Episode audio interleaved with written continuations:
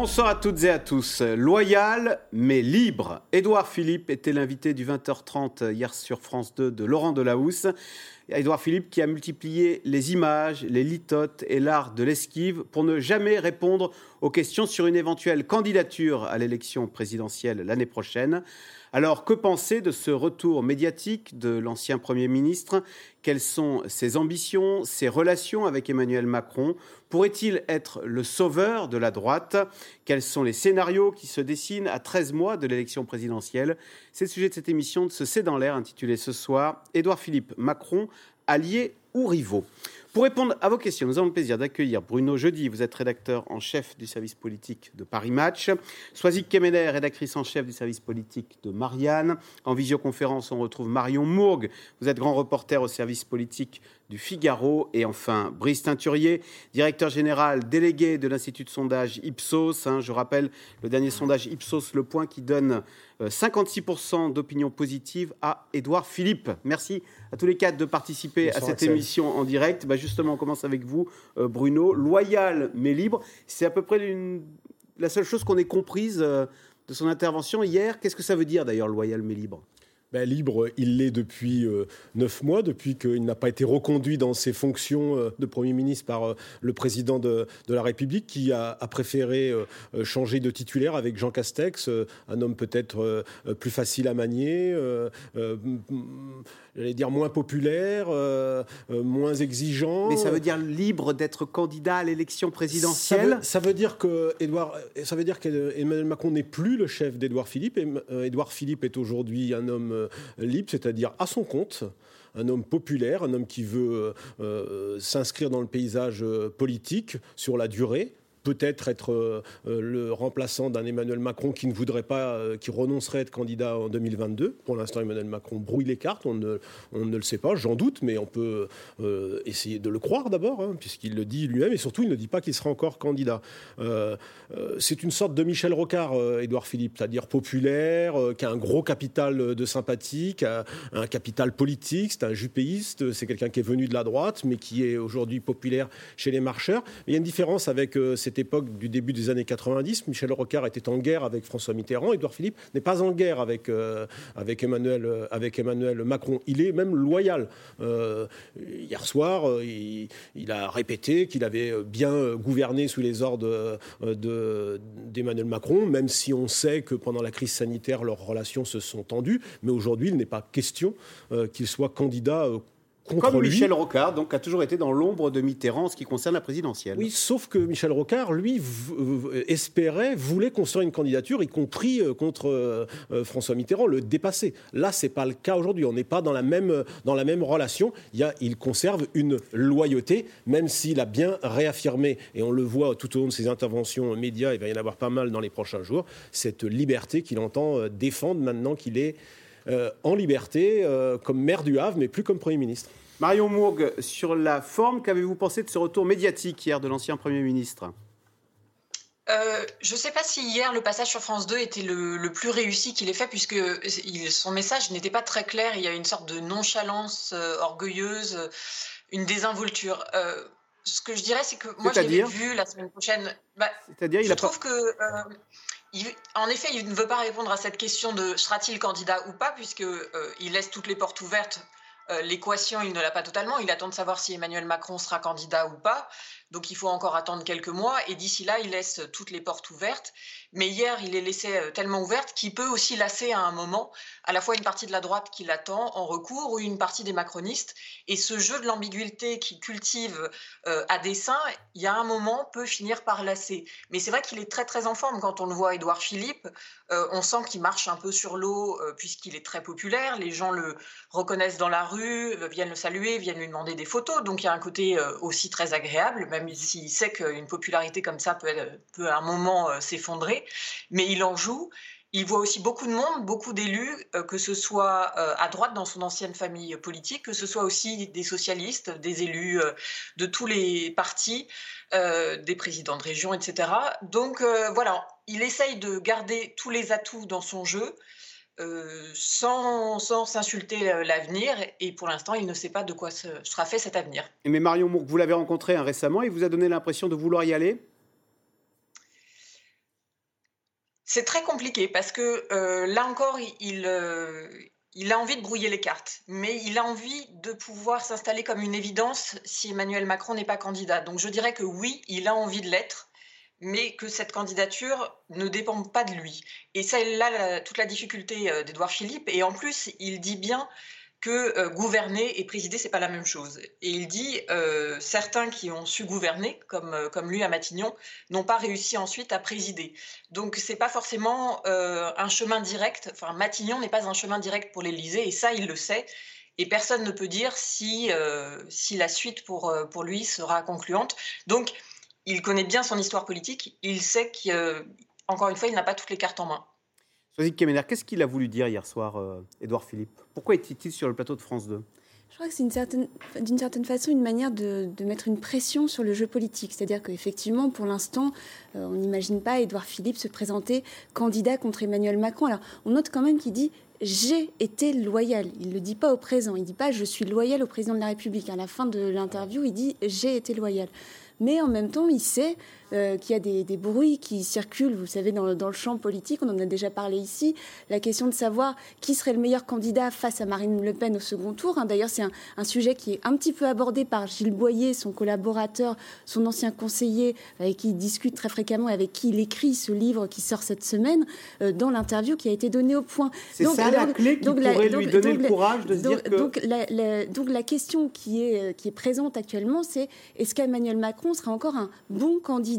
Face à Marine Le Pen. Et on, voit, hein, c'est ce qu'il dit aussi dans son interview au point, euh, Édouard Philippe, il explique bien que euh, être contre quelqu'un, contre un candidat, ça ne suffit pas. C'est-à-dire se mettre en opposition face à Marine Le Pen, ça suffit pas, il faut un projet.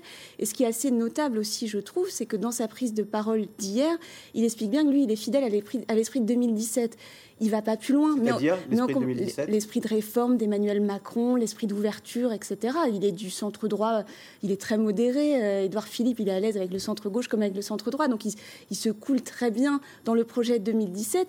Mais la question, c'est et on sent bien que la critique pourrait venir derrière. Elle ne vient pas pour l'instant, mais la critique pourrait venir derrière de dire est-ce que en 2022, on pourra, on pourra regarder en arrière et dire que les réformes ont continué ou est-ce qu'elles se sont arrêtées Et d'ailleurs, son sujet, c'est quoi? Dans son interview au point C'est la dette. Il revient sur un sujet, d'ailleurs, c'est un sujet qui est largement brassé par la droite aujourd'hui.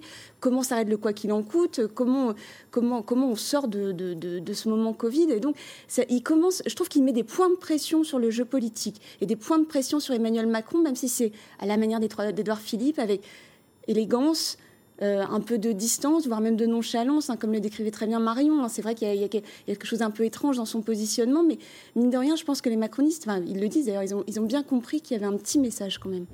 Brice Teinturier, donc très bonnes euh, opinions, 56% euh, d'opinions positives. Est-ce que ça veut dire que les Français souhaitent son retour au niveau national? Non, pas vraiment. Et c'est toute la difficulté, je crois, pour Édouard Philippe. Et c'est bien ce qu'on voyait dans son intervention euh, dimanche soir, où il était un peu sous contrainte, hein, euh, à la fois pas dans un appui très chaleureux, j'ai trouvé, euh, à Emmanuel Macron, et pas non plus dans la critique. Et pourquoi? Parce que quand on regarde les données d'opinion, il est populaire, il est très populaire, c'est la principale personnalité politique que les Français, c'est la, la, plus haute, approuvent, 56% de bonne opinion. Il est perçu comme quelqu'un de compétent, c'est sa principale force en défaut comme quelqu'un de loin des Français. Il n'y a pas de proximité euh, en réalité. Et quand vous regardez euh, le rôle qu'on attend, que les Français souhaiteraient qu'il joue en 2022, eh bien là, les choses se compliquent pour Édouard Philippe. Parce que chez les sympathisants de la République en marche, vous n'en avez que 15% qui disent qu'il soit candidat contre Emmanuel Macron et 52% nous disent non, non, qu'ils soutiennent Emmanuel Macron ou qu'il ne fasse, ce sont les autres réponses, euh, qu'il fasse autre chose. En clair, qu'est-ce que ça veut dire? C'est Emmanuel Macron qui reste le patron. Il n'y a qu'une petite minorité, un petit fan club de 15%, euh, donc de sympathisants la reine, qui euh, voudraient que le Premier ministre, l'ancien Premier ministre, soit candidat contre Emmanuel Macron. Et si vous regardez maintenant du côté des LR, il y a un petit fan club aussi, il y a 27% de sympathisants LR qui souhaiteraient qu'il soit candidat, alors peut-être pour des raisons tactiques aussi, pour affaiblir Emmanuel Macron, ou alors par adhésion, mais ce n'est pas si important que cela. Et je crois que cette difficulté, elle est logique. Et je rejoins ce que disait Marion Mourgue. Je l'ai trouvé, moi, quand même un peu dans un exercice très contraint, très difficile pour ces raisons. Du coup, il est là pour nous dire je suis toujours là. je suis autonome, je suis libre, euh, je ne soutiens pas euh, massivement, mais je ne critique pas non plus, je préserve l'avenir. Euh, les choses ne dépendent pas non plus totalement de lui, il en est parfaitement conscient. Et il n'a pas derrière lui, dans l'opinion, en tous les cas à date, un effet de souffle potentiel qui lui permettrait eh bien, de se dire, quoi qu'il arrive, j'ai des marges de manœuvre en propre. Il est très dépendant, je trouve, d'abord de la décision euh, d'Emmanuel Macron, et puis des circonstances. Donc ça ne lui donne pas tant que cela de marge de manœuvre.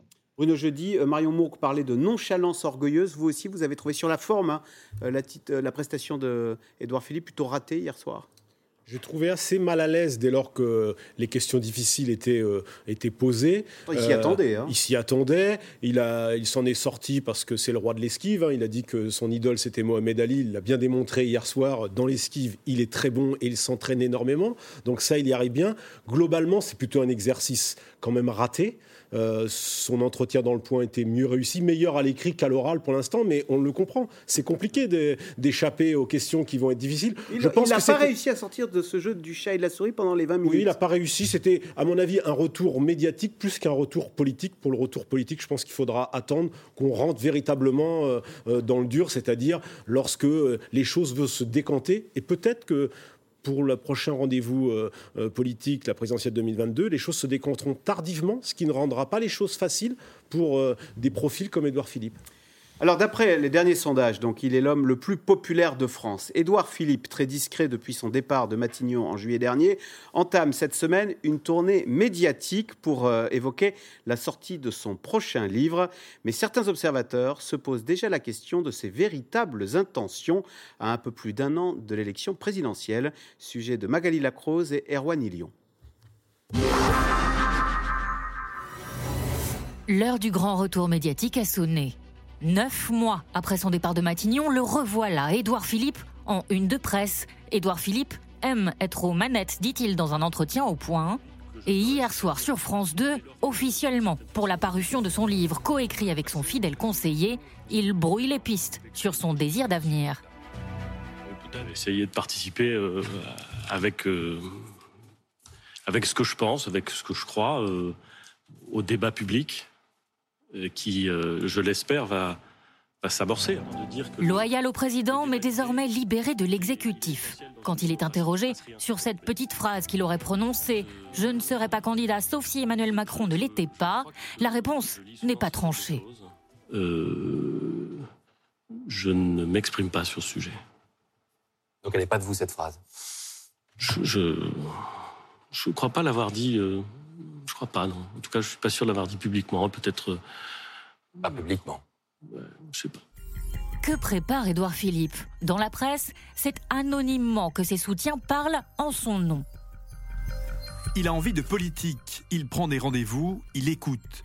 Il a des amis, des alliés, il fait ses marches dans Paris avec qui il veut. On n'a pas de pudeur à dire qu'il s'organise. Depuis quelques mois, l'ancien Premier ministre redevenu maire du Havre enchaîne les rendez-vous. Sans répondre à l'époque aux questions des journalistes, il est invité ce jour-là par le maire d'Angers, son ami, pour s'entretenir avec des élus locaux. Il a cette particularité d'être un maire et d'avoir à la fois assumé ses responsabilités de, Premier ministre avec la stature qu'on connaît, mais de comprendre, de mesurer ce qu'est le job d'un maire au quotidien. Et donc, euh, il vient comme l'un des nôtres. L'ancien Premier ministre rencontre ensuite des pointures politiques, à droite, à gauche, certains ministres aussi. Et le 9 mars dernier, Édouard Philippe était invité à dîner à l'Élysée. Quelques jours plus tard, depuis sa ville du Havre concernée par de nouvelles mesures de restriction sanitaire, Édouard Philippe enregistre une vidéo façon conférence de presse comme à l'époque de Matignon, mais cette fois, il prend ses distances avec la politique de son successeur produites par les laboratoires. Ces mesures ne sont pas, je crois, justifiées par l'état actuel de la situation sanitaire. Au Havre, aujourd'hui, le vendredi 19 euh, mars, le taux d'incidence du Covid-19 est de 188 cas pour 100 000 habitants, c'est-à-dire moins que la limite de, 250 cas qui constitue le seuil d'alerte maximal. Une liberté de parole retrouvée et des sondages au beau fixe, personnalité politique préférée de 54% des Français, devant Nicolas Hulot. Édouard Philippe est aussi le chouchou des sympathisants de droite, devant Nicolas Sarkozy. Alors sur quel électorat devrait-il miser pour une potentielle candidature? Son ami et conseiller Gilles Boyer a sa petite idée. C'est quoi l'électorat de la droite aujourd'hui? Ça va bien au-delà euh, du parti Les Républicains. Il y a beaucoup d'électeurs du droit, de droite et de centre-droit euh, qui se reconnaissent dans l'action du gouvernement, soit totalement, soit en partie. Donc ça, c'est intéressant, il faut le comprendre, l'analyser. et donc il y a un électorat qui est un peu désemparé, qui n'a pas forcément toujours trouvé sa destination. et cette recomposition politique que la victoire du président a, enclenché en 2017, elle n'est pas terminée. Et puisqu'Édouard Philippe ne répond pas sur son retour dans l'arène politique nationale, il faudrait peut-être l'écouter, interroger l'astronaute Thomas Pesquet, qui prépare son deuxième vol dans l'espace. Les parachutistes disent que le deuxième saut euh, est, plus angoissant que le premier. Est-ce que le deuxième départ est plus angoissant que le premier? Oui, il est, plus angoissant, il est, il est, plus réfléchi en fait. Prendre le temps de la réflexion pour être prêt en 2022 ou pourquoi pas en 2027. Alors, question euh, téléspectateur, euh, Soisy Kemener. Édouard Philippe pourrait-il trahir Emmanuel Macron comme ce dernier a trahi François Hollande. Question de Michel dans les Pyrénées-Atlantiques. on pourrait poser la question différemment, c'est-à-dire est-ce qu'on peut comparer Emmanuel Macron et François Hollande? C'est-à-dire est-ce que c'est des politiques et des, présidents de la République? Non, mais est-ce que c'est des présidents de la République qui vont se retrouver dans les mêmes ah difficultés au même moment de leur, quinquennat? Parce que euh, François Hollande, c'est le premier qui n'a pas pu se représenter. Alors peut-être que ce ne sera, pas le, sera pas le dernier. Mais en tout cas, là, dans la véritable question, en fait, c'est quand euh, Édouard Philippe est arrivé, quelque part, il, avait l'oriflamme de la droite et il y avait une incursion chez les macronistes. On arrivait chez les macronistes et c'était lui qui amenait toute une partie de la droite que Gilles Boyer décrivait d'ailleurs très bien, pas obligatoirement des LR, mais des, voilà, tout un, électorat de centre droit qui se ralliait à Emmanuel Macron. Donc la question, c'est est-ce qu'il va y avoir la vague inverse à un moment ou à un autre? Parce que ça a très bien fonctionné, Édouard Philippe. Souvenez-vous, pour les européennes en 2019, il y avait toute une partie des électeurs de François Fillon qui, sont, qui étaient allés voter pour la liste Renaissance qui était menée par Nathalie Loiseau et très fortement soutenu par Emmanuel Macron. Donc la question, c'est cette vague-là. Alors, en ce qui concerne les deux hommes, pardon, euh, on imagine mal Édouard Philippe être candidat face à Emmanuel Macron. On imagine mal qu'il soit dans l'opposition de le trahir. Et puis, euh, surtout, ce qui paraît très compliqué, c'est d'imaginer euh, que quelqu'un qui a été presque créé. Hein. C'est la question qui lui a été posée hier soir. Est-ce que finalement Emmanuel Macron n'a pas été l'impresario, le, le, pygmalion d'Édouard Philippe? Donc il faudrait qu'il arrive à assumer aussi devant les Français. Et puis il y a encore une autre, il y a encore une autre, une autre explication, et c'est sans doute la plus importante, c'est que Édouard Philippe a bien été aux manettes. Il a été aux manettes pendant la crise des Gilets jaunes. Il a été, il a été aux manettes. C'est lui le 49-3 euh, sur la réforme des retraites, euh, juste pendant le premier, euh, pendant le Conseil des ministres où il était question de, où il était question du Covid, c'était l'année dernière, euh, euh, l'année dernière à peu près à la même époque, enfin un peu plus tôt dans l'année. Donc il a un bilan, Édouard Philippe, qui va ressurgir à partir du moment où les choses vont devenir plus sérieuses. Là, pour l'instant, on est un peu dans un moment flottant où on oublie tout ça. Euh, Marion Mourgo parle beaucoup de la loyauté d'Édouard Philippe envers Emmanuel Macron, mais quelles sont aujourd'hui, aujourd'hui, les relations entre les deux hommes? Emmanuel Macron, j'imagine, a, a, regardé hier soir Édouard Philippe sur France 2.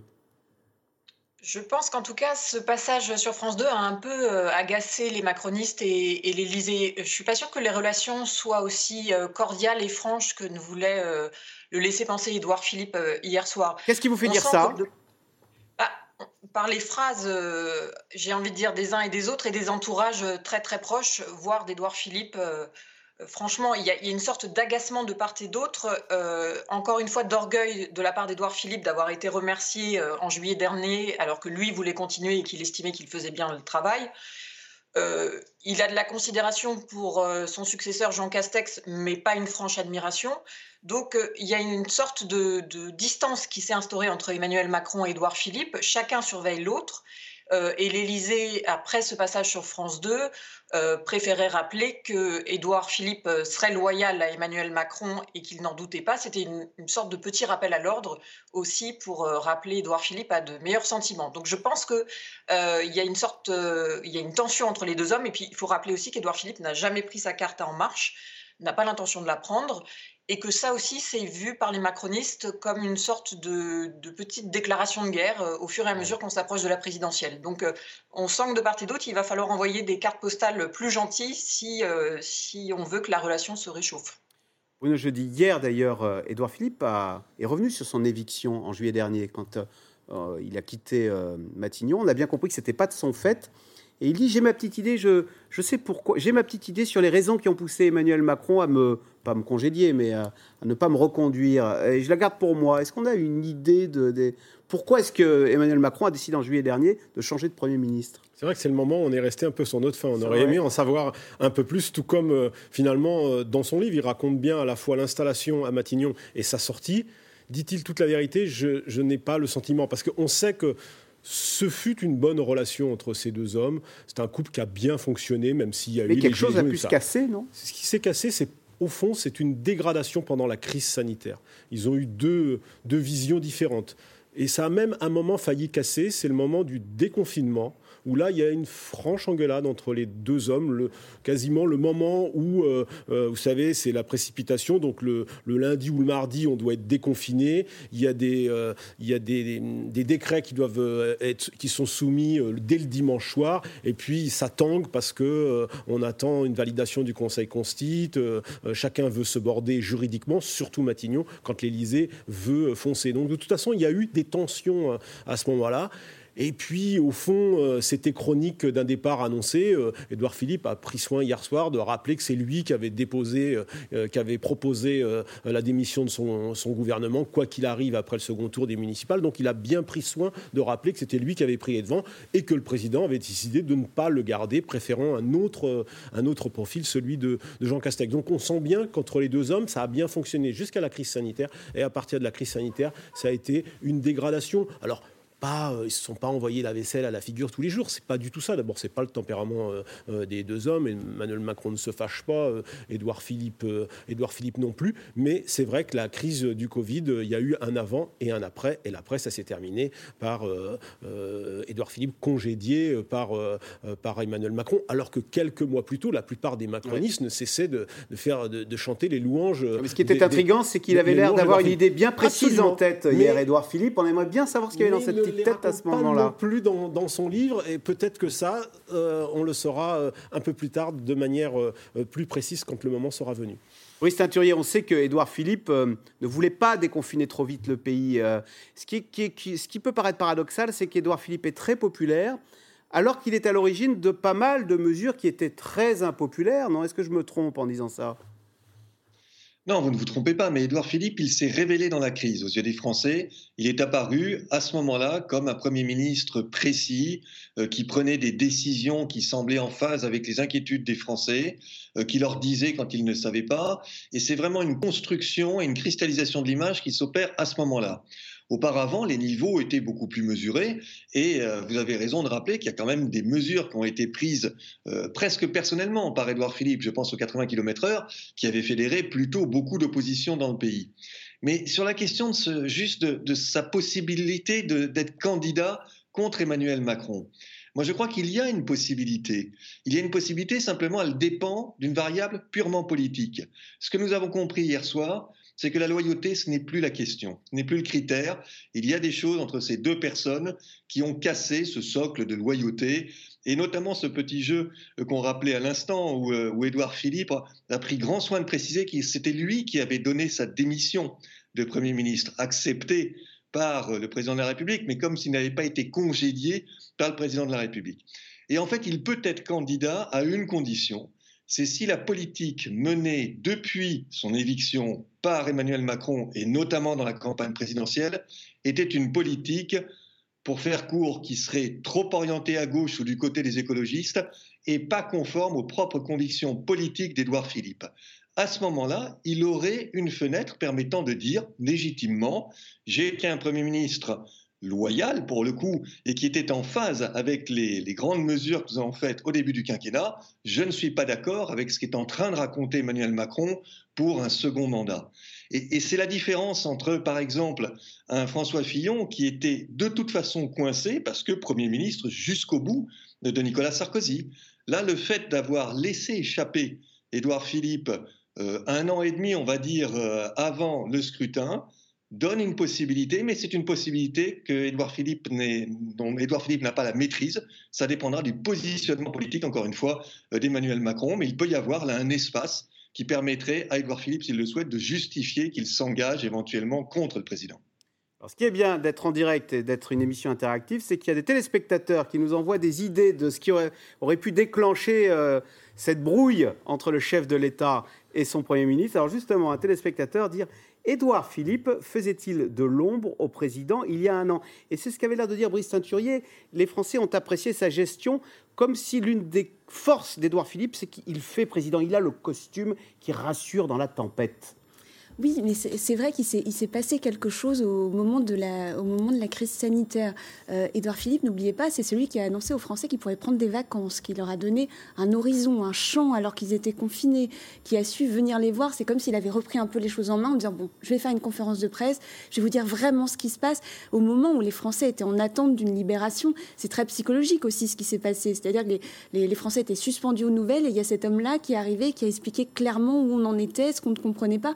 Et, donc, c'est ça, ça qui a pu fonctionner à ce moment-là. Après, toute la question, c'est à partir du moment où on arrive dans l'atmosphère, selon la, fameuse expression, qu'est-ce qui se passe? Et à, ce moment-là, je pense que son bilan revient en entier et pas seulement la, la toute dernière impression qu'on a pu avoir d'Edouard de, Philippe. Donc je, je, je pense qu'on est, on est dans ce moment, on est un an avant la présidentielle. Euh, on sait que les Français ne veulent pas du, du, duel. Alors c'est classique, hein, Marine Le Pen, Emmanuel Macron, c'était la même chose euh, il y a cinq ans. On prévoyait un duel peut-être entre François Hollande et Nicolas Sarkozy, bon, qui n'est absolument pas advenu, mais les Français n'en voulaient pas. Donc c'est le moment où tout le monde cherche, mais y compris les journalistes. C'est-à-dire qu'on ne peut pas garder les, les œillères fermées, donc on regarde un peu ce qui se passe un peu partout. Mais pour l'instant, on est vraiment dans, on est vraiment dans le, on est vraiment dans les, dans les préliminaires de la présidentielle. On est encore très tôt. Marion Mourgue, Brice Teinturier disait à l'instant, l'une des hypothèses qui pourrait pousser Édouard Philippe à se déclencher, c'est s'il voyait qu'un Emmanuel Macron affichait trop une politique trop écologiste, trop pas assez euh, soucieuse euh, sur les questions de, de, dette publique, de choses comme ça. Est-ce que du coup, il pourrait être le candidat de la droite? Est-ce qu'Édouard Philippe, ça n'est pas aussi un caillou dans la chaussure du parti Les Républicains?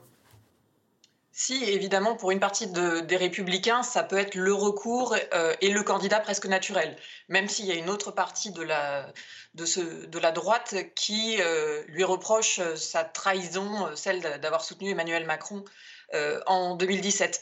Mais c'est vrai que quand on regarde son livre qu'il a écrit avec Gilles Boyer, il y a tout un anti-portrait d'Emmanuel Macron qui est dessiné en, en, filigrane, à la fois sur le style et en même temps euh, sur le fond. C'est-à-dire que euh, Édouard Philippe affirme la nécessité de continuer les réformes, euh, y compris celles qui sont difficiles et impopulaires.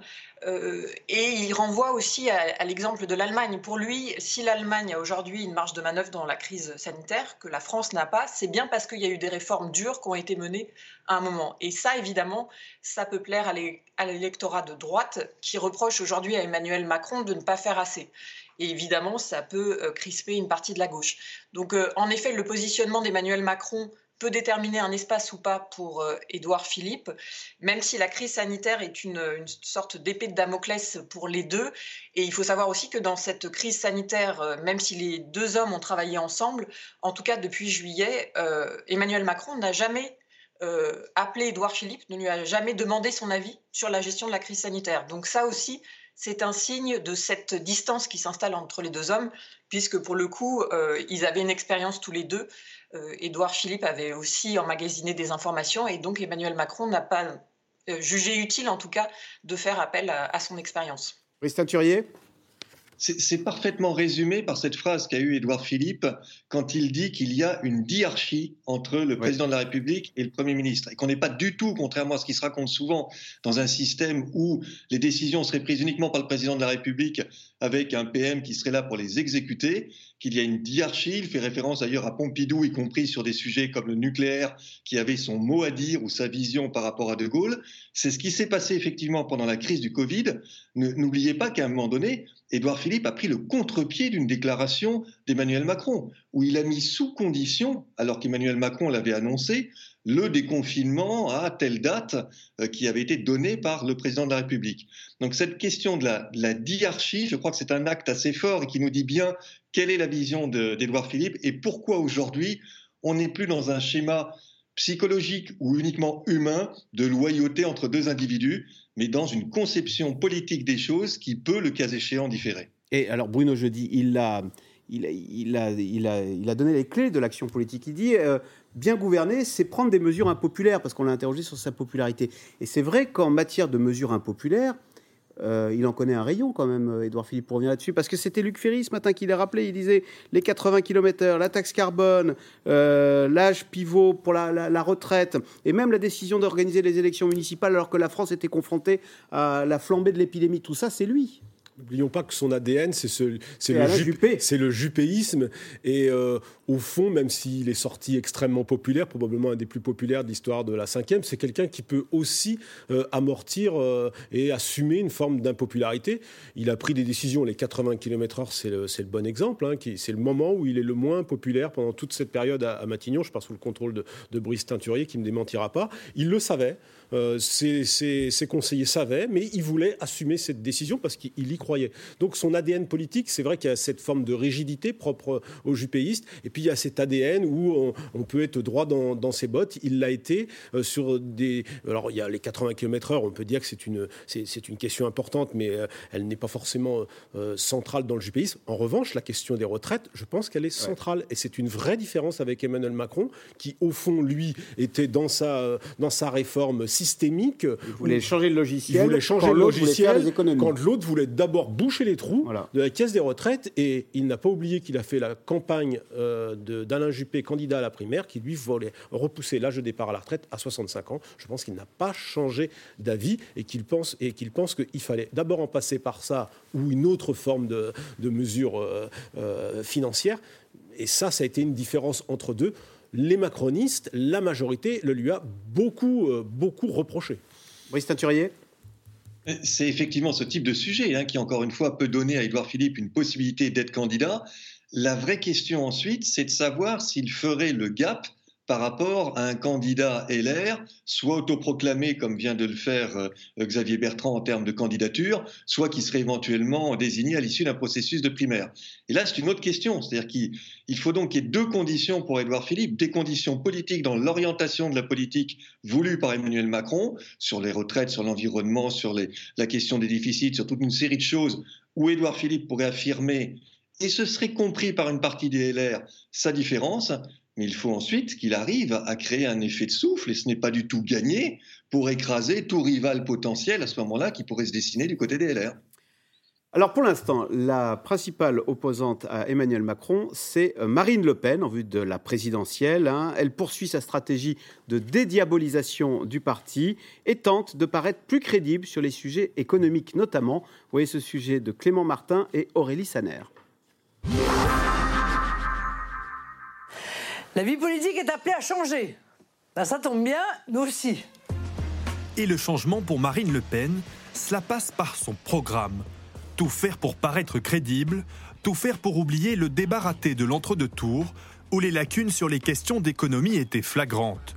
Alors en plein débat sur le remboursement de la dette, Marine Le Pen joue la carte de la responsabilité sans encore une fois mépriser ceux qui souhaitent une annulation de la dette, euh, je les appelle quand même à la raison. Euh, quand vous expliquez à vos créanciers que vous n'allez pas les rembourser, c'est assez difficile d'aller leur redemander éventuellement un prêt par derrière. Sur l'Europe, même chose. Il y a quelques mois, elle réaffirme dans un tweet son opposition à l'espace Schengen, mais aujourd'hui, sa position s'assouplit. Et la proposition que je fais, de la manière la plus claire qui soit, c'est de réfléchir à ce que cette libre circulation, dans le cadre d'un esprit européen euh, auquel nous sommes attachés d'ailleurs, hein, euh, que cette libre circulation ne s'applique qu'aux nationaux des pays de l'Union européenne. Objectif normaliser la candidate du Rassemblement national et rattraper l'écart avec Emmanuel Macron. Les sondages la donnent au coude à coude au deuxième tour des élections présidentielles, crédité de 48% des voix. Conquérir ces nouveaux électeurs passe certes par un programme, mais aussi par une équipe. Hervé Juvin est une des cautions intellectuelles du Rassemblement national. Chef d'entreprise, il prône le localisme et est spécialiste des questions d'écologie, des thèmes absents du programme jusqu'à maintenant, qui démontrent une mutation du parti. Marine Le Pen rencontre, parle à beaucoup de Français. Et je pense que c'est en leur parlant, en écoutant leurs problèmes, en essayant d'y apporter des solutions réalistes, que Marine Le Pen, sur un certain nombre de points, que le Rassemblement national ont évolué. Vous citiez les sujets européens. Il y en aurait d'autres. Il y aurait notamment la proximité avec le monde des entreprises. Il y aurait naturellement la proximité avec le monde de la banque et de la finance, absolument indispensable à une France qui gagne. Au cœur de la stratégie de Marine Le Pen, chasser sur les terres de la droite dite traditionnelle. Certains anciens LR ont franchi le pas. Jean-Paul Garot est la tête d'affiche du Rassemblement national pour les élections régionales en Occitanie. Auparavant député UMP des Républicains. Bonjour, bien? Il a face à lui Aurélien Pradier, un candidat de son ancienne formation politique, et prône ce qu'il appelle l'union des droites. Combien de fois on me dit ça euh, euh, sur le terrain quand je rencontrais des gens Vous êtes vraiment la droite la plus bête du monde. Vous n'arrivez pas à vous entendre euh, alors que vous dites à peu près la même chose. Et je suis persuadé que le programme qui sortira de la part de, M. Pradier sera, je pense, à peu près le même que le mien. Quoi. Donc comment, comment, comment ne pas s'entendre? Enfin, c'est absurde. Dans le viseur de Marine Le Pen également, les jeunes. Le Rassemblement national s'affirme comme le premier parti de France sur les 25-34 ans. Il est le seul à voir ses intentions de vote augmenter dans cette tranche d'âge, 23% en 2017 contre 29% pour les prochaines élections présidentielles.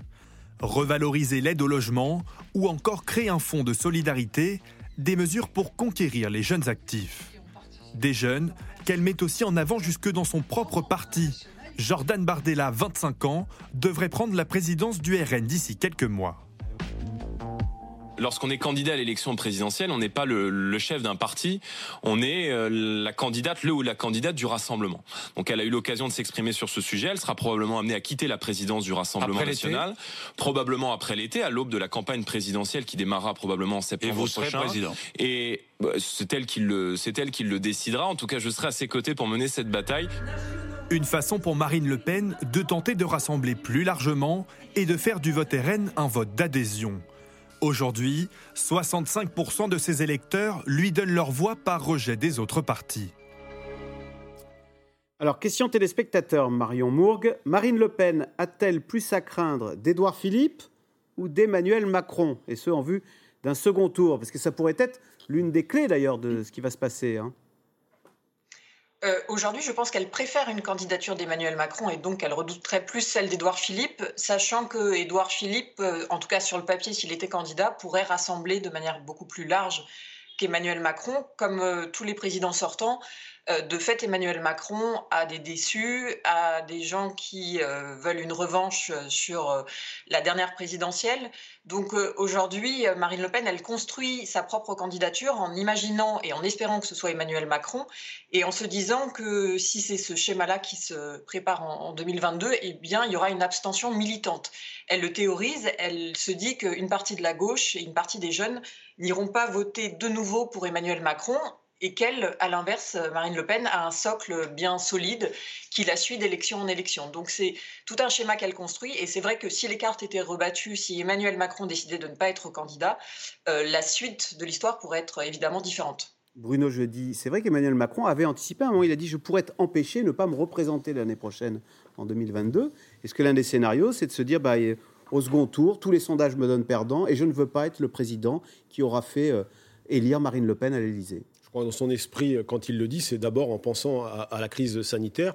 Il le dit euh, euh, brut euh, il, y a quelques, il y a quelques mois, euh, il l'a redit récemment, mais c'est en pensant aux décisions qu'il avait à prendre, notamment un troisième confinement qui n'est jamais euh, bon pour. euh, Donc euh, Emmanuel Macron sait qu'il y a d'autres décisions à prendre, il y a des paris qui ont été faits, la campagne vaccinale, euh, la, la vie normale doit reprendre. Alors, Donc il est-ce qu'il n'y a pas les électeurs qui pourraient avoir une dynamique de vote utile? Je vais voter au premier tour pour celui qui a des chances de l'emporter au second tour face à Marine Le Pen. Non, mais on voit bien qu'Emmanuel Macron euh, est en difficulté parce qu'il y a une partie des gens qui ont voté pour lui, Marion le disait à l'instant, notamment euh, sur le centre-gauche, qui aujourd'hui euh, se réfugierait plutôt dans l'abstention qu'un nouveau vote. Alors tout ça reste à, à valider, donc c'est la question de- du front républicain. Qu'à droite, euh, même si Édouard Philippe avait dit je fais travailler la poutre, on a l'impression quand même que pour l'instant, euh, euh, la poutre a travaillé. Ça mais veut dire quoi d'ailleurs bah, travailler la poutre, c'était, c'était à, à- aspirer les, ces électeurs de centre droit, puis ces électeurs les républicains vers, euh, euh, Emmanuel Macron et, et, les, et, les, élections intermédiaires. Ça a super bien marché. Soisig le disait tout à l'heure pour les élections européennes. Rien ne dit que ça va continuer à fonctionner. Ils ont des problèmes, les républicains. Ils auront peut-être un, un, bon candidat. On verra. Mais on voit bien que là, il est pris un peu entre deux feux. Une partie du centre-gauche qui euh, s'interroge sur Emmanuel Macron, une partie du centre-droit qui cherche une autre candidature qu'Emmanuel Macron. Donc on verra bien. Donc euh, aujourd'hui, et d'ailleurs Gilles Boyer dans l'interview du Point le dit, c'est qui sera le mieux placé pour la battre euh, Marine Le Pen? Est-ce que, sous-entendu, eh ben voilà. est-ce que ce sera Emmanuel Macron ou est-ce que, ce sera, ou est que ce sera un autre euh, Et ça peut être Édouard Philippe ou un autre? Donc c'est toute la question. Ça pourrait être un élément déclenchant dans la décision d'Édouard Philippe d'y aller? Bah, je suis le mieux placé. C'est l'opinion qui va sans doute, euh, Édouard Philippe installe les éléments de cette pression. C'est assez subtil, c'est assez psychologique. On l'a vu euh, avec des petites phrases, des petites euh, sous-entendues. Tout est dans les non-dits et dans les, demi-phrases. Mais il y a aussi l'opinion. L'opinion qui ne voudra pas de Marine Le Pen va chercher aussi quel est le meilleur candidat. Donc on voit bien qu'on est entré dans une phase où l'élection de 2022 risque d'être peut-être qui sera le mieux placé pour battre Marine Le Pen. Brice Teinturier. Le plus grand drame, à mon avis, qui menace la campagne présidentielle de 2022, ce serait qu'elle tourne, et c'est déjà le cas, à cette unique question qui est le plus à même de battre Marine Le Pen au second tour. Parce que à ce compte-là, vous pouvez avoir aussi autres conséquences, des jeux qui vont varier en fonction de ce que nous mesurerons dans les sondages. Et je pense que cela, ce n'est pas euh, digne d'une campagne présidentielle. Les vraies questions d'une campagne sont les propositions que l'on fait aux Français pour qu'ils puissent choisir entre des propositions qui leur paraissent bonnes pour l'avenir du pays. Si un an avant, tout le débat tourne autour de la personne qui va le plus battre Marine Le Pen, d'abord, ça signifie qu'on a déjà installé Marine Le Pen comme étant sûre d'être au second tour. Et encore une fois, c'est quelque chose où vous aurez un tourniquet potentiel des candidats mesurés à l'aune des sondages. Et je crois que ce n'est pas ça qu'attendent les Français, surtout pas cela, et que ce serait pour le coup assez gravissime pour notre démocratie. Soisy Kemener, euh, le journal Le Monde ce week-end qui nous apprend le Rassemblement national, premier parti des 25-34 ans. Marine Le Pen ne fait plus figure de repoussoir, etc. Question téléspectateur, Marine Le Pen est-elle toujours d'extrême droite? Elle aimerait qu'on l'oublie, ça c'est sûr. Hein. Elle est dans un processus de normalisation, on l'a vu dans votre reportage. Elle, elle essaie, en tout cas, elle, a, et c'est ce que craignent énormément les, macronistes, c'est-à-dire que à la fois elle est dans un processus de normalisation, mais elle s'appelle toujours Marine Le Pen. C'est-à-dire qu'elle peut à la fois donner ce signal de regardez qui je suis, je suis un vote de contestation, je, représente toute cette histoire. Donc voter pour moi quelque part, c'est dire non au système. Ça, c'est ce qui est dit depuis des années par le, par le, par le vote Front National auparavant, et puis maintenant, euh, c'est le Rassemblement national. Et de l'autre côté, elle est en train de se défaire de tous ces oripeaux irritants. Regardez, Schengen, c'est le dernier en date, c'est spectaculaire. Ce virage, il n'a pas été assez souligné, il est souligné dans votre reportage, mais elle dit, euh, non, voilà, on, laisse tomber ce qui, était, ce qui était pourtant une des bases du programme euh, du Rassemblement national. Elle avait fait la même chose, souvenez-vous, pour l'euro.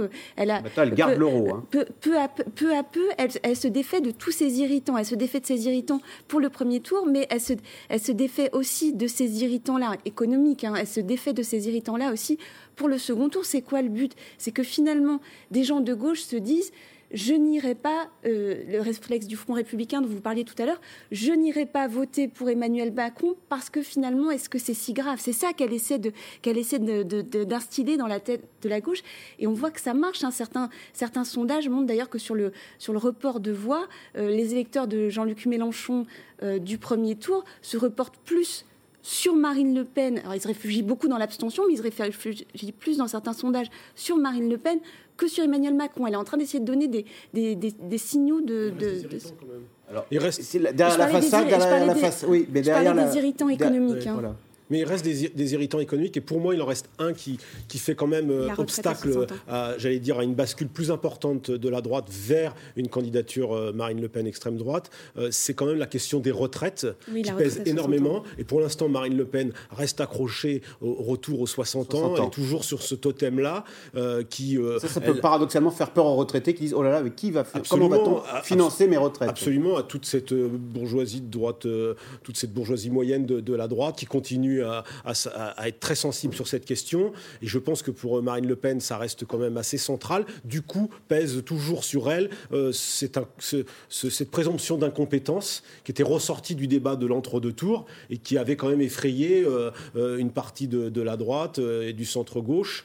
elle est peu entourée? Même si, mais elle reste peu entourée. Et pour l'instant, depuis 2017, même si elle, personnellement, elle s'est remise de ce cuisant échec, elle a peu aspiré à droite de dirigeants et même d'élus locaux. Alors on nous montre Jean-Paul Garot. Alors elle a promis un gouvernement d'union nationale. Oui, mais d'union nationale pour l'instant, c'est Thierry bah Mariani, et Jean-Paul Garot franchement, c'est pas, c'est le chat est maigre. On est loin, on est loin vraiment. Mais ça pourrait pas se débloquer une fois à l'Élysée? Peut-être, on verra. Mais pour l'instant, on n'en voit pas, euh, on n'en voit pas de dirigeants importants donner des signaux qui iraient vers Marine Le Pen euh, d'ici 2022. Euh, oui, Brice Taturier. Oui, deux, choses. D'abord, sur le positionnement politique euh, de Marine Le Pen, il est vrai qu'elle souhaite dépasser le clivage gauche-droite et s'affirmer comme quelqu'un qui ne serait pas de droite. Ce n'est pas le cas de ses électeurs. Il ne faut jamais oublier que les électeurs du Rassemblement national se situent non seulement massivement à droite, mais même massivement à l'extrême droite par rapport à tous les autres électorats. Et puis le deuxième point, c'est que dans ce qui résiste à un vote au Front National, il y a certaines dimensions économiques qui persistent. D'ailleurs, dans l'interview que vous venez de passer de Juvin, ce qui est très intéressant, c'est quand il parle du nécessaire rapprochement qu'il faudra avoir avec la finance et les banques parce qu'elles sont nécessaires pour l'économie. Euh, j'ai envie de dire, c'est pas quelque chose qui va mobiliser les milieux populaires, pour le coup, cela, euh, en faveur de Marine Le Pen. Donc il y a encore des difficultés économiques. Et puis il y a une question qui inquiète les Français, c'est la question de l'équipe, malgré tout. Avec qui pourrait-elle gouverner euh, une fois qu'elle serait éventuellement installée comme présidente de la République Il y a peu de personnalités, elles ne sont pas connues, elles ne sont pas identifiées, elles ne sont pas crédibles. Donc il y a encore malgré tout des, freins à un vote au Front National même si sa désextrémisation, ses efforts pour apparaître comme autre chose qu'un diable euh, dangereux payent, notamment chez les 25-34 euh, ans, euh, qui eux ont de plus en plus envie de voter pour Marine Le Pen contrairement aux plus jeunes, aux 18-24 ans. Mais les 25-34 ans, c'est absolument euh, incontestable. Et là, il y a une question de mémoire politique. Marine Le Pen n'incarne pas ce qu'avait incarné son père, et plus le corps électoral vieillit, et moins la mémoire, on va dire, négative du Front National euh, reste présente aux yeux des Français. Donc vous voyez, il y a, des facteurs d'atténuation euh, de la de l'extrémisation de Marine Le Pen qui joue en sa faveur, mais il y a encore de vraies contraintes sur le plan économique, sur le plan politique, sur le plan des équipes, qui fait que son combat n'est pas encore gagné, loin de là. Alors, aux dernières élections municipales, ce sont les écologistes qui se sont sentis pousser des ailes. Europe Écologie Les Verts a pris les manettes de plusieurs grandes villes de France, dont Lyon, où Grégory Doucet a décroché plus de 50% des voix. Quelques mois et quelques polémiques plus tard, nos équipes ont passé la journée avec celui qui a réussi à détrôner Gérard Collomb. Reportage à Lyon de Julien Launay, Stéphane Lopez et Leslo Labert. Bonjour, bonjour. Bonjour tout le monde. Bonjour monsieur le maire. Monsieur le maire. Comme chaque semaine, réunion de travail entre Grégory Doucet et ses adjoints. Moi j'avais euh, listé comme point crucial à traiter aujourd'hui la question de la crise sanitaire. J'aimerais bien qu'on fasse un focus là sur euh, euh, santé mentale. En tout cas, moi j'ai des choses à vous dire euh, en la matière. Gérer la troisième plus grande ville de France à l'heure d'une épidémie mondiale. Le défi est de taille pour cet ancien cadre dans l'humanitaire qui crée la surprise le 28 juin 2020. Face à Gérard Collomb, l'indéboulonnable maire de Lyon depuis presque 20 ans, le candidat écologiste remporte le siège de la mairie avec 52,4% des voix. Un électorat apparemment séduit par son programme je ne fais que traduire et proposer à Lyon d'être à la hauteur des enjeux du XXIe siècle. Donc euh, en faisant en sorte de végétaliser les cours d'école, d'apaiser les abords des écoles, de lancer un grand plan de végétalisation dans la ville, de réduire la place des véhicules thermiques. Ce jour-là, il reçoit une autre figure du mouvement écologiste, Jeanne Barséguian, maire fraîchement élue de Strasbourg l'occasion de venir visiter, en pédalant, un verger urbain situé au cœur de la ville. Selon Monsieur le maire, une de ces mesures concrètes pour faire face à l'urgence climatique. Madame la maire, bonjour. Nicolas, bonjour. Avec les enfants à côté de l'école qui vont euh, venir s'occuper aussi un peu du potager. Alors, tu... Enfin, du potager du. Oui, oui, il y, a déjà, il y a déjà deux fruitiers qui sont en fleurs. En plantant dès le début du mandat, on puisse. Euh, voilà. En recueillir les fruits. Exactement. récolter les fruits bien mûrs, peut-être lors de la prochaine élection présidentielle en mai 2022. Quant à l'idée de les récolter à plusieurs, ces élus n'excluent pas une alliance des gauches, peu importe celui qui l'incarne. C'est vrai qu'il y, a un souci. Grégory, comme moi, on, a travaillé euh, à Lyon comme à Strasbourg sur un projet euh, dans des logiques très ouvertes, très collectives, en disant que toutes les personnes, quelle que soit leur étiquette, qui se reconnaissaient dans ces projets, étaient les bienvenues moi, ce que je souhaite, c'est qu'on puisse faire l'équipe de France de l'écologie pour, euh, pour 2022, notamment, et, parce qu'il y a aussi une élection législative au même moment. On a besoin de réunir toutes ces personnalités, mais pour travailler sur du contenu. C'est le contenu, c'est ça qui nous donnera, de l'élan. En plus d'affronter l'urgence climatique, les écologistes doivent aussi affronter les tempêtes de polémique. La maire de Poitiers, qui voudrait que les enfants ne rêvent plus d'aérien l'édile de Bordeaux, qui ne veut pas de sapin de Noël sur la place de la ville. Sans oublier le Tour de France considéré comme machiste et polluant par Grégory Doucet. Pour ce conseiller municipal de l'opposition, la politique des Verts est essentiellement idéologique. quand vous prenez des positions de cette nature, ce sont des positions qui sont violentes, des positions qui sont dures. Oui, ils font de la politique. Et faisant de la politique, ils ont un objectif, c'est la destruction d'une société, d'un mode de vie. Une des dernières polémiques remonte à février dernier. La municipalité décide de proposer des menus sans viande aux élèves de primaire.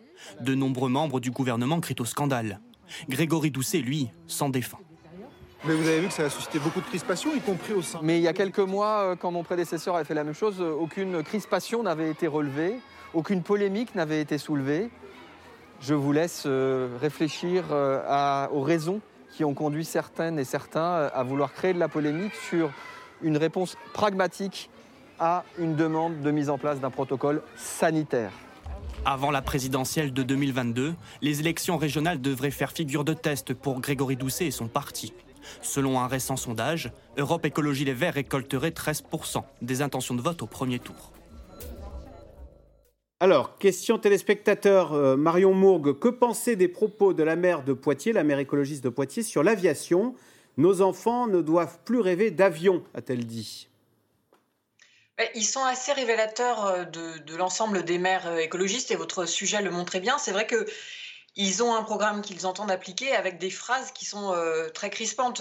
Celle-ci, celle de la maire de Poitiers, est assez bizarre puisque c'est vrai que c'est assez contre-productif d'imaginer qu'il faut empêcher les enfants de rêver. Et euh, Grégory Doucet a aussi eu des phrases malheureuses et même des propositions. Quand il, met sur la table l'idée d'un menu sans viande, euh, il oublie de dire qu'il y a aussi plein d'enfants qui ne mangent pas de la viande quand ils rentrent chez eux. Euh, et quand il propose des budgets genrés, il oublie aussi d'expliquer vraiment la logique derrière, si ce n'est une logique très politique. Mais rentrer dans ce niveau de détail, ça devient presque contre-productif parce qu'il y a une partie des électeurs, une partie des milieux économiques, notamment à Lyon, qui sont euh, assez inquiets. Oui, mais est-ce que ce n'est pas logique avec une, ADN qui serait une vision décroissante de l'économie au fond? Pour sauver la planète, il faut moins consommer, moins prendre d'avion, moins brûler de carbone. Euh, est-ce que ce n'est pas révélateur finalement euh, ces prises de position sur les différents sujets des écologistes Disons que la particularité, c'est qu'ils sont quand même élus dans des grandes villes avec un électorat très particulier. Euh, c'est pas obligatoirement euh, leur, choix, euh, leur choix politique, les choix politiques mis en avant sont pas obligatoirement des choix pour l'ensemble des Français. Ça, c'est la première difficulté. Ensuite, effectivement, il y a toutes ces villes qui sont des, vitrines, euh, qui sont devenues des vitrines de l'écologie, avec évidemment la question de la présidentielle derrière. Alors, Christian Thurier le dira mieux que moi, mais pour l'instant, un candidat écologiste n'aurait pas, euh, n'aurait pas un large, un large soutien. Alors, on verra, on est 13 mois avant la, avant la présidentielle, mais euh, toute la difficulté de ces écolos aussi, c'est qu'ils sont arrivés dans les mairies et se sont dit il faut qu'on fasse des choses qui se voient tout de suite. Et donc, ils sont dans une forme de radicalité, parce que finalement, on, on a enquêté pour Marianne, par exemple, exemple, sur ce qui se passait à Lyon, comme vous l'avez fait. Il y a un, opposant qui nous disait, pour les Verts, au nom de la planète, on peut tout se permettre et, très vite, en fait. Il reproche, il reproche euh, presque plus la, vitesse, la précipitation, le manque de concertation que certains objectifs qui peuvent être louables en ville. Mais encore une fois, toute la difficulté, c'est qu'on est sur des politiques qui sont adaptées à un milieu urbain, des gens plutôt aisés. Changement, un changement de vie, oui, mais pour qui et, certainement pas pour l'ensemble des Français. Donc ça, pose toutes ces questions-là. Oui, on voit bien que le courant écologiste, il y a, il y a deux tendances. Il y a la tendance radicale hein, euh, qu'on a vue dans ce reportage où, ou Éric Piolle, par exemple. Et puis la tendance plus centriste qui dit si on veut gagner, il faut rassembler, c'est Yannick Jadot. Et ça, c'est une question importante aussi, puisqu'on parle de la présidentielle en vue de 2022. Oui, vous avez raison. Euh, aujourd'hui, le candidat écologiste, quand on le teste par exemple avec euh, Yannick Jadot, il est à 8 ou 9% Donc c'est un score qui est, on va dire, honorable par rapport à une candidate socialiste testée comme Hidalgo qui fait sensiblement la même chose. Ça reste encore assez modeste, assez modéré. Mais ce qui est intéressant, je trouve, dans les polémiques, c'est qu'on peut en penser ce qu'on en veut des, des, propositions de ces maires écologistes. On peut penser qu'elles sont adaptées, pas adaptées, stupides, maladroites, etc. Mais malgré tout, elles traduisent effectivement, et vous l'avez dit, Axel de Tarlet, une vision de la société.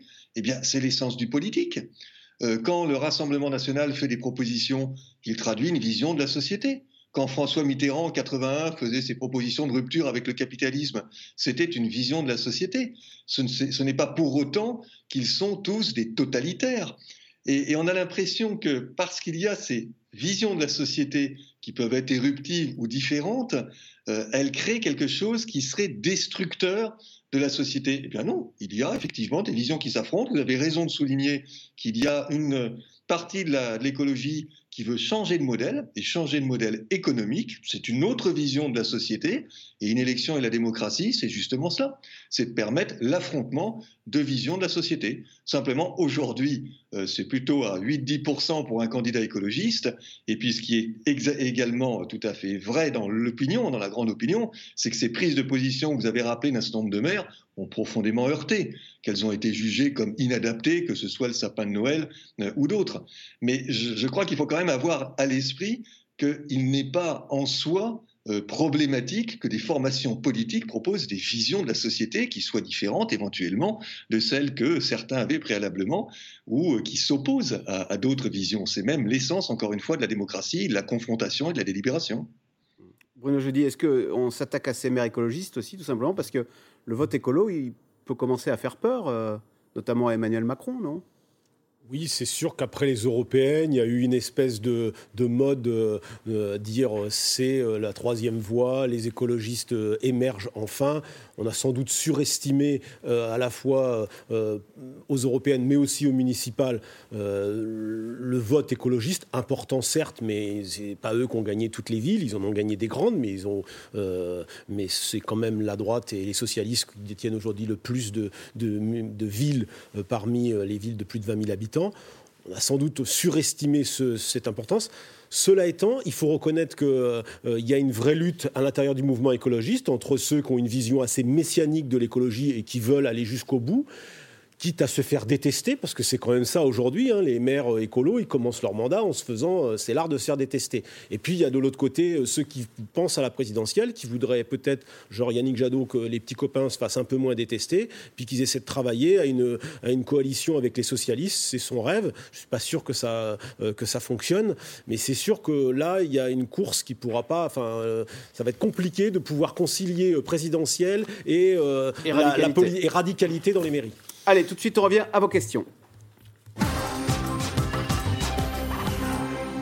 Alors, on revient sur la prestation d'Edouard Philippe. Euh, Marion Mourgue, avec vous. Les propos d'Edouard Philippe ne vous ont-ils pas paru quelque peu confus hier soir sur France 2 euh, si, il y a un moment où on se demandait euh, où allait Édouard Philippe et on ne savait pas si c'était du second degré, euh, une comédie mal jouée, si c'était une, gêne. Donc c'est vrai qu'il y a eu un, grand moment de flottement et je pense qu'il a surpris, y compris une partie de ses soutiens. Donc oui, c'était vraiment pas très réussi hier soir sur France 2.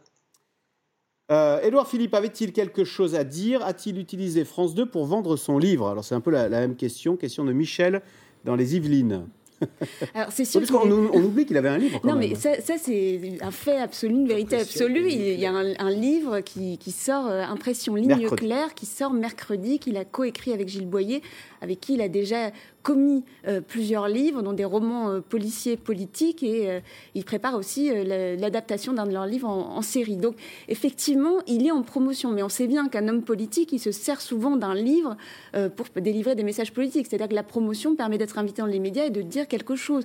On choisit, quand on écrit un livre, on choisit à quel moment il sort. Alors, d'ailleurs, il sort pas obligatoirement au très bon moment. C'est-à-dire qu'on a un moment de reconfinement. On voit bien que l'interview dans le point d'Edouard Philippe a été éclipsé par les annonces d'Emmanuel Macron la veille. Alors, on en reparle aujourd'hui, parce qu'il était sur France 2 hier soir.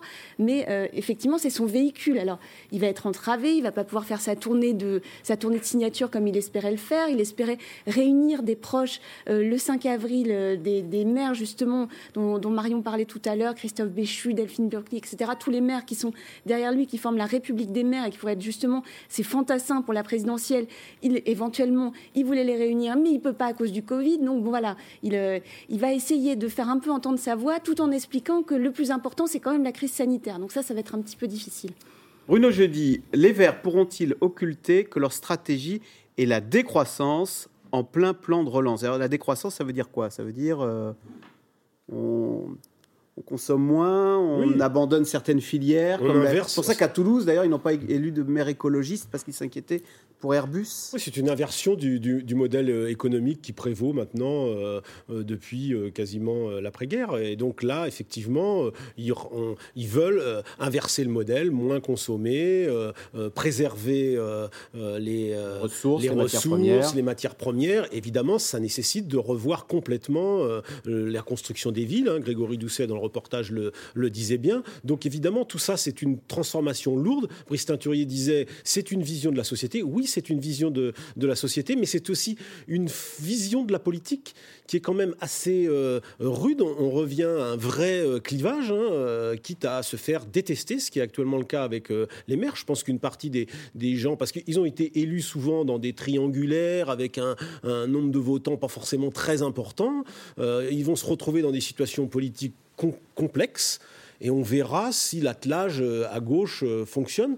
Ce qui est certain, c'est qu'aujourd'hui, à gauche, pour ce qu'il en reste, dans les difficultés dans lesquelles elle se trouve, euh, même les socialistes se rendent compte qu'il n'y a guère que l'écologie qui est porteuse. Les seules grandes victoires ont été remportées par les écologistes et on le voit bien pour les régionales. La seule région où ils ont réussi à s'unir, c'est les Hauts-de-France pour survivre politiquement et c'est derrière une écologiste. Brice Teinturier, on peut gagner avec comme programme euh, ou comme ADN la décroissance parce que c'est pas gay. Hein, c'est l'austérité permanente, quoi.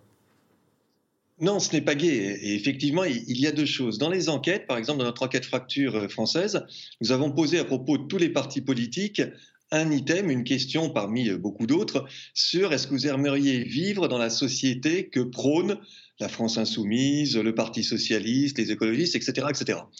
Et ce sont les écologistes qui obtiennent le meilleur score sur ce qu'on appelle la désirabilité sociale, c'est-à-dire la, société dans laquelle j'aimerais euh, vivre.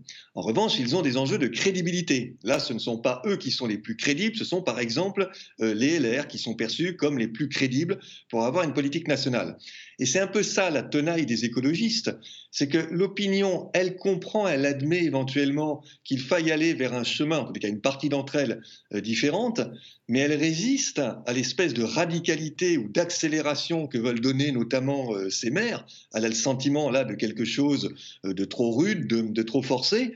Pourquoi? Parce que le cœur de ce qui justifie aux yeux des élus écologistes ce type de politique, c'est l'urgence, c'est la question de l'urgence climatique et que les Français, en termes d'urgence, font passer d'autres enjeux, parfois devant l'urgence climatique.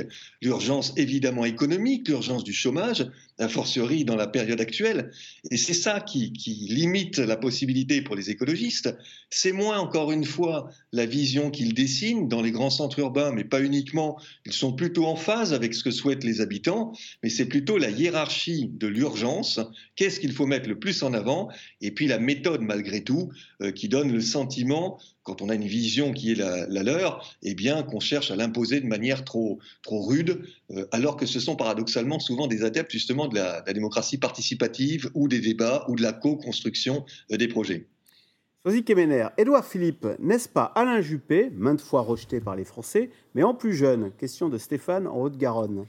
C'est vrai qu'il y a une question, je ne sais pas si vous vous souvenez, à un moment, Alain Juppé, on est en 2015, si ma mémoire est bonne, il fait son retour politique, on, enfin on comprend qu'il va être candidat à la primaire de, de, la droite et du centre, et puis il est interrogé sur sa popularité, il a les larmes aux yeux, c'est une émission, une émission de, de, France 2, une émission politique de France 2, et donc, et on se dit, il est réconcilié avec lui-même, la popularité lui fait du bien, et c'est vrai qu'on a l'impression qu'Édouard Philippe, il est aussi un peu gris, même si c'est quelqu'un qui est présenté comme euh, distancié, quelqu'un qui écrit des romans, qui euh, un intellectuel, qui, qui, a une capacité, un humour, donc un décalage vis-à-vis de lui-même, on comprend aussi que c'est un peu le même mécanisme, c'est-à-dire que cette popularité lui fait énormément plaisir. Et c'est tout le danger d'ailleurs d'une popularité euh, qui se traduit peut-être pas d'ailleurs euh, en quoi que ce soit d'autre, hein, mais c'est vrai que ça, c'est vrai, que, vrai que ça porte. Et, et, et en même temps, ils, bon, ils ont été instruits tous ces jupéistes de la déconvenue de la, de la primaire, de la droite et du centre. Donc on ne sait pas de quel côté ça va, ça va pencher. Alors justement, Marion Mourgue, Édouard Philippe est-il LR